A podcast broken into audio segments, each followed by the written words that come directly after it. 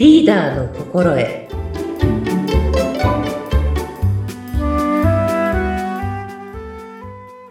こんにちはグレース雅子ですグレースさん、こんにちは。よろしくお願いいたします。お願いいたしますはい、お話を伺います。お相手は私、土屋純子です。どうぞよろしくお願いいたします。さあ、始まりました。この番組、リーダーの心得。えーリーダーの心得として大切なことを分かりやすくざっくばらんに、えーグレースさんがご勤務していた時の、えーご自身の経験なんかも踏まえながら楽しくお話しいただける、そんな番組となっております。さあ、グレースさん、今回4回目の放送となりました。今回はどんなテーマでお話をいただけますか？はい、えー今回はですねあの怒りの正体っていうことですねはい。怒りですか？うん。やっぱりね私たちこうつい怒ってしまううん。ですね。で特にリーダーになるとはい。注意をしなきゃならない場面っていうのも出てくるわけじゃないですか。確かにそうですよね。うん。としたときに、はい。あのー怒ってしまうとうん、それが、いや、パワハラだとあ言われてしまうこともある。そうですよね。うんうんうん。でも、だからといって、ほかっとくわけにもいかないですもんね。そうなんですよね。うんそこで、例えばもう、本当に事故が起きてしまったりですとか、はい。何かのミスで、うん。あの、組織とか集団とか本人にはい不利益なことが起きてしまう場合もありますから、そうですよね。うん。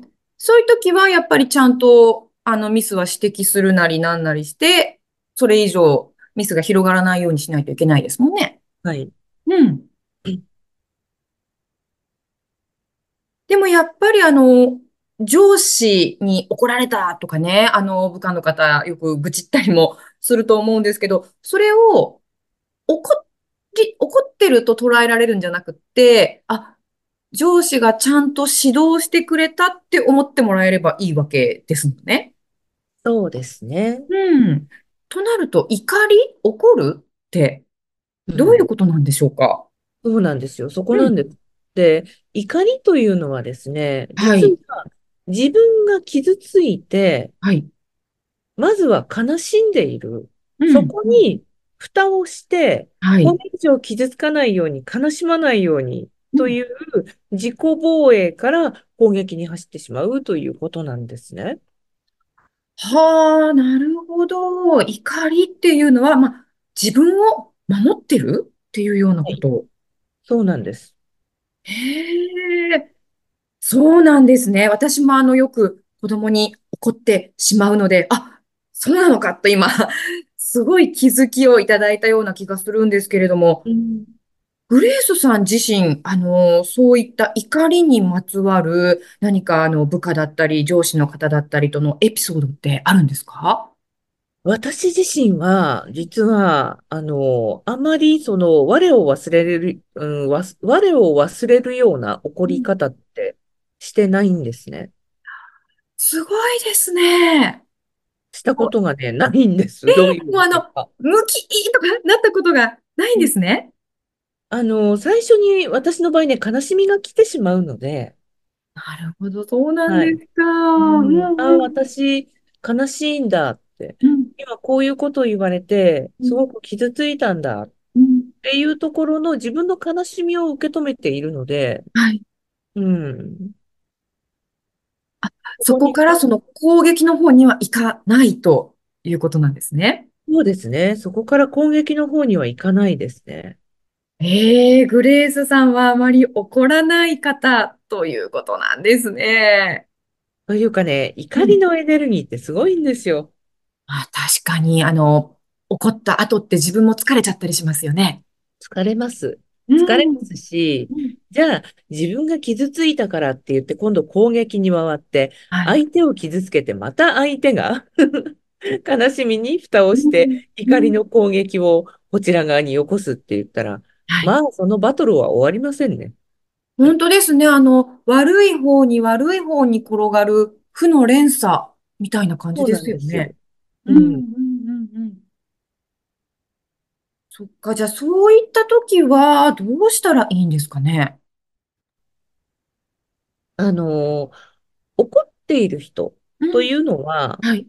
あの、傷ついている人なんです。あ、まずは、そこを理解することが大切。はい。うん。この人は今とても怒っている。あ、何かに傷ついているんだなというふうに思考をちょっと変化させる。そうですね。で、じゃあ何に傷ついたのかと。はい。ね、うーん、それをなんかこう自分自身に置き換えて怒っちゃった時にそういうふうに考えられるかなって思うと自信がないですけれども、ちょっと一息入れてそういった思考にしてみるっていうことは大切なんですかね。そうですね。うーん。で、おそらくですけど、自分が怒っていたとしても、多分ね、1時間怒りっぱなしのことはできないと思います。確かにそうですよね。ううんん。あの、エネルギーが持たないのでね。ずーっと怒ってても疲れちゃいますもんね。うん。そうなんです。うんうんうんうんうん。だからそういった時は、じゃあ、あの、何でこの人は傷ついているんだろうとか、と理解するようにしてあげる、ちょっと考えてみるっていうことをしてみると、怒りが収まってくるものなのでしょうか？そうですね。あとは、やっぱり深呼吸ですね。あ、はい。気持ちを落ち着けると。うなんか、ん、ね、あの、条件反射みたいに相手が怒ったら自分もね、あの、怒ってっていううん、のではなく、うん。うん。まあね、人って傷ついたら自己防衛が働くんですけれど、はい。こうね、そこで、あ、傷ついた、あ、悲しみ、悲しくなっちゃった、一体今私の何が傷ついたのかなって、うん。そっか、そっか。なんか、やっぱり深呼吸って大事なんですね。どんな時？も。深呼吸大事ですね。本そうです。ね。うん。うん。そして確かにあの、私もついつい子供にガミガミと怒ってしまいますけれども、そう言われてみれば30分以上ガミガミ言い続けることってなかなかないですもんね。そうと思います。そのうちにだんだん収まっていくようなもうん。のなので、じゃあ、まずは、やっぱり、まあ、どうしてもね、あの、危険が及ぶことだったりとか、人に迷惑がかかるようなことっていうのは、やっぱりちゃんと教えてあげないといけないですけれども、や頭ごなしにこう、怒るっていうのは、ちょっと一息置いてからにした方がいいですね。そうですね。あとね、注意をするにしても、うん怒ると叱るってあるんですが、怒るっていうのは自分のために怒るんです。はい。うん、自分を守りたくて。うん、うん叱るというのは相手のためなんではい。すね。うん。だから、あのーぜひね、注意の時にちょっと言葉が強くなるうん、っていうのは、その人のため、うん、自分が迷惑を被ったとか、はい。うんっていうことではなく、うん、相手が、あのー同じことを繰り返さないように、うん。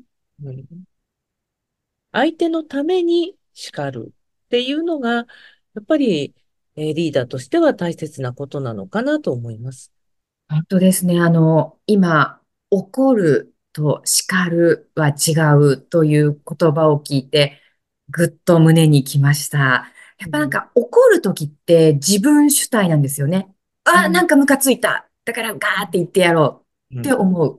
だけど、叱るときっていうのは、こうこうこうだからダメだよっていうふうに叱る。ですもんね。だからやっはい。ぱり怒ると叱るっていうのはなんか今一瞬似てるように思ったんですけど全然違うものなんですね。そうですね。うん、えーの私もあの結構頭に血が上りやすいタイプで、バーッと怒ってしまうことがあるんですけれども、気をつけたいなと思いました。深呼吸です。深呼本当吸。ですね。大はい。事なのは深呼吸。あの、大企業のリーダーでなくても、あの、部下がいるわけではなくても、やっぱりこの怒りというのは、ちょっと自分と向き合ってみて、あ、私怒ってるなって思った時は、深呼吸してみることが大切なんだなということがすごくわかりました。本当にあの、怒ってばっかりで、大切なエネルギーや時間を使っちゃうのってもったいないですもんね。そうなんですよ。そしてね、怒った後って大体皆さん、自己嫌悪に陥ったりするじゃないですか。あ、なんてあんなこと言っちゃったのかな、とかね。うん、うん、うん、うん。そうですね。なので、そういった時には、やっぱり、一呼吸、深呼吸して、はい、で、ちょっと注意の仕方を考えてみるっていうのが大切なのかもしれないですね。そうですね。はい。いやー、グレースさん、今日のお話もぐっと心に染みました。ありがとうございます。ありがとうございました。ということで、またぜひね、次回も素敵なお話聞かせていただきたいと思います。グレースさん、はい、今回もありがとうございました。はい、ありがとうございました。それではまた皆さん次回もお楽しみに。さようなら。さようなら。